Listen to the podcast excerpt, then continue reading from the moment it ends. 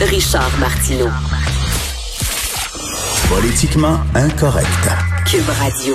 Nos cousins français déconfinent, ils sortent enfin de prison. C'est aujourd'hui la grande journée. Nous en avons parlé, vous savez que bon, il y a six heures de différence avec Paris, donc il est 14h30 là-bas. Je sais pas, c'est une belle journée. On va en parler avec Rachel Binard, c'est une excellente journaliste indépendante. On peut la lire dans Marianne, dans l'Express. C'est une amie du Québec. Bonjour Rachel. Bonjour. Bonjour Rachel, je, je, je t'avais lu il y a quelques semaines où j'avais vu une photo de toi sur ta terrasse. Euh, je crois que tu étais en bikini avec un, un, drink dans la main et tu disais, bof, moi le, moi le déconfinement, ça me tente pas plus que ça. Je me, je me sens quand même assez bien. Tout à fait. Ah, je tiens quand même à préciser que pas, je ne publie pas des photos de moi en bikini. euh, je, je, ne suis pas encore une Instagrammeuse euh, beauté, mais il s'agissait d'une photo, euh, d'une photo animée d'une d'une chanteuse, tout simplement. Ok, ok, ok, parfait. Alors là, c'est, est-ce qu'il fait beau aujourd'hui à Paris? Non, du tout. Euh, on peut pas dire qu'il fasse beau. Alors peut-être que euh, les Québécois me trouveront un petit peu sévère parce que euh, il ne pleut pas, il ne neige pas, les températures sont positives. Hein, euh, mais il fait plutôt gris. Il y a beaucoup de vent et, et voilà, c'est un c'est un triste jour de déconfinement. Alors on vous regarde de très près hein, ce qui se passe en France, bien sûr, parce que on va voir si tout se fait correctement et on espère que vous n'aurez pas une spectaculaire de cas. Euh, Pratico-pratique, ce que ça veut dire que si j'étais à Paris aujourd'hui, je pourrais aller prendre un, un petit café crème dans une terrasse?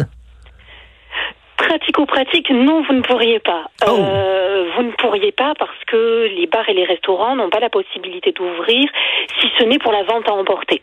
Okay. Euh, donc, c'est pas, ça ne s'est pas complètement éteint, mais euh, vous pourrez trouver quelques établissements qui proposent en effet de la vente à emporter. Sinon, euh, pas de terrasse, bien sûr, et pas d'ouverture de, de restaurants comme on le connaissait auparavant. Donc là, on peut sortir de chez nous sans attestation dans un rayon de 100 km, sans limite de temps. Euh, certains commerces réouvrent, euh, les librairies, euh, les fleuristes, etc. Certaines écoles réouvrent également. et puis ensuite, petit à petit, bibliothèques et petits musées vont réouvrir. Maintenant, voilà, les, les, restrictions existent, existent toujours et elles vont exister encore un certain nombre de temps. Petit musée, donc, je ne sais pas, le Louvre, le Grand Palais, tout ça, ça sera pas ouvert. Ah non, non. Non, non, non, ça c'est pas ouvert. Et on pense même que lorsqu'ils réouvriront, euh, il y aura une, des limitations, hein, puisque on ne peut pas euh, se rassembler euh, à plus de 10 ou 50 personnes en fonction des lieux. Donc, euh, donc même au moment de la réouverture, euh, le, la, la circulation ne sera pas la même. Et dans les librairies, ça se passe comment aujourd'hui? Il y a seulement quoi, cinq personnes qui peuvent entrer dans le commerce à la fois? Est-ce qu'on limite justement le nombre de clients? Ça attend en ligne euh, à l'extérieur? Alors c'est les librairies comme les mêmes, comme même les boulangeries, comme la crèmerie, comme oui, le nombre de personnes est euh, limité. Euh, normalement, voilà, pour que les, gestes barrières et les distances puissent être respectés. donc, bah, vous faites la queue. C'est la reconnexion à un temps un peu plus long, qui n'est pas forcément si désagréable que ça, sauf peut-être pour euh, les aficionados du, de la consommation. Mais euh, bien sûr, bien sûr qu'il y a euh, une, une limitation de nombre de clients dans, dans les supermarchés ou dans les boutiques de manière plus générale. Et puis du gel hydroalcoolique à l'entrée, quand ils ont réussi à en obtenir. Dans les transports en commun, l'obligation de porter un masque, avec un petit couac, hein, parce que parce que vous le savez, Patrick Taillon, euh, sur votre antenne, euh, en avait parlé. En ce moment, le droit enfin le, les politiques sont un petit peu fâchés avec le droit. Et mmh. là, bah, tout simplement, le gouvernement a oublié que bah, il y avait un délai à respecter pour le Conseil constitutionnel pour examiner la loi d'état d'urgence. Et donc, par exemple, aujourd'hui, en réalité, d'un point de vue législatif, si je puis dire, il n'y a aucune obligation réelle. Euh, ça ne sera valide qu'à partir de demain. Donc l'exécutif a fait appel au sens de la responsabilité des Français pour respecter ces dispositions, même si euh, normalement elles ne sont pas contraignantes. Est-ce que c'est le retour à l'école? c'est un retour à l'école qui varie selon les mairies. Ce sont les mairies qui prennent la décision de réouvrir ou non. Alors certaines réouvrent, mais seulement pour euh, les enfants euh, euh, de soignants ou, voilà les, les, parents qui ne qui n'ont pas pu se mettre au télétravail. Il y a, il peut y avoir en effet une réouverture des classes, mais c'est pas un phénomène généralisé et majeur. Je lis beaucoup, bon, les magazines et les journaux français. Il y a beaucoup, beaucoup de gens qui semblaient être contre le confinement. Euh, je vois plusieurs lettres ouvertes euh, euh, dans, dans, plusieurs journaux, des intellectuels qui parlent en disant que c'est épouvantable le confinement, que c'est la dictature des médecins, la dictature de la santé publique, etc. Donc, ça, ça se vit comment le déconfinement aujourd'hui? Ça doit être une sorte de libération? Alors il y a ça, mais il y a aussi beaucoup de gens, vous l'avez souligné en début d'émission, j'en fais partie, euh, qui trouvaient que le confinement avait bien des avantages, hein, ben oui. pour vous dire. Euh, et ça aurait pu se prolonger que, honnêtement, j'en aurais pas été déçue. Je, je dois bien confesser. Euh, maintenant, c'est en fait c'est un petit peu c'est c'est quelque chose de, de, qui relève de la schizophrénie, c'est-à-dire que ben, il y a les, les risques, euh, il y a la capacité en fait des hôpitaux à absorber ou pas les malades, parce qu'en fait c'est à ça hein, que sert le confinement. Hein. Ça ne sert pas euh, à mettre fin à un virus qui de toute façon existe, oui. euh, ou à attendre euh, l'arrivée d'un vaccin d'ici un an ou un an et demi. L'idée c'est de faire en sorte que les hôpitaux ne soient pas saturés. Euh, donc bien sûr qu'on va vivre ces prochaines semaines en France une espèce de schizophrénie entre des chiffres qui certainement de malades voire de morts qui vont augmenter mais euh, des enjeux économiques euh, qui restent éminemment d'actualité.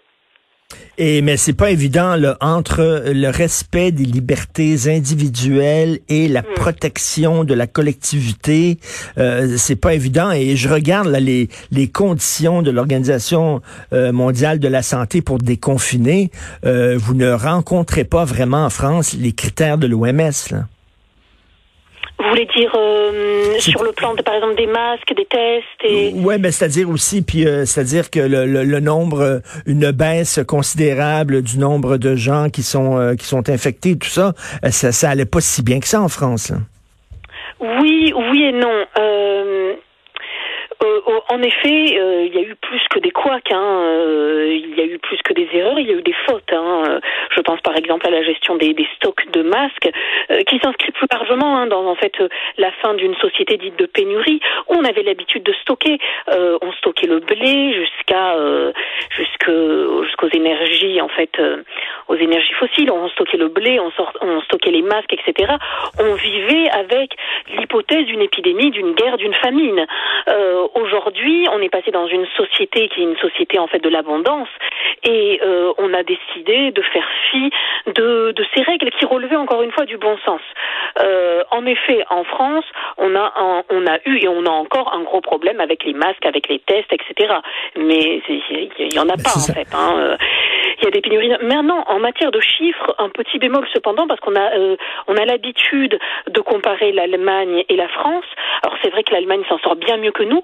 Maintenant, il y a il y a des biais sur les chiffres. Par exemple, l'Allemagne euh, fait très peu de tests post-mortem, alors que la France les fait.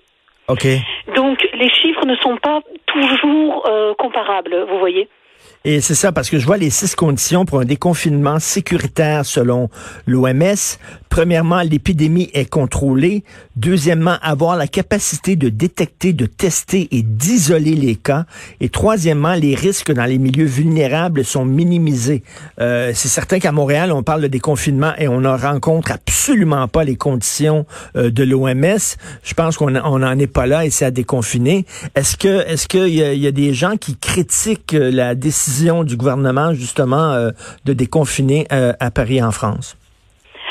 pas le déconfinement en tant que tel, mais plutôt la mise en pratique.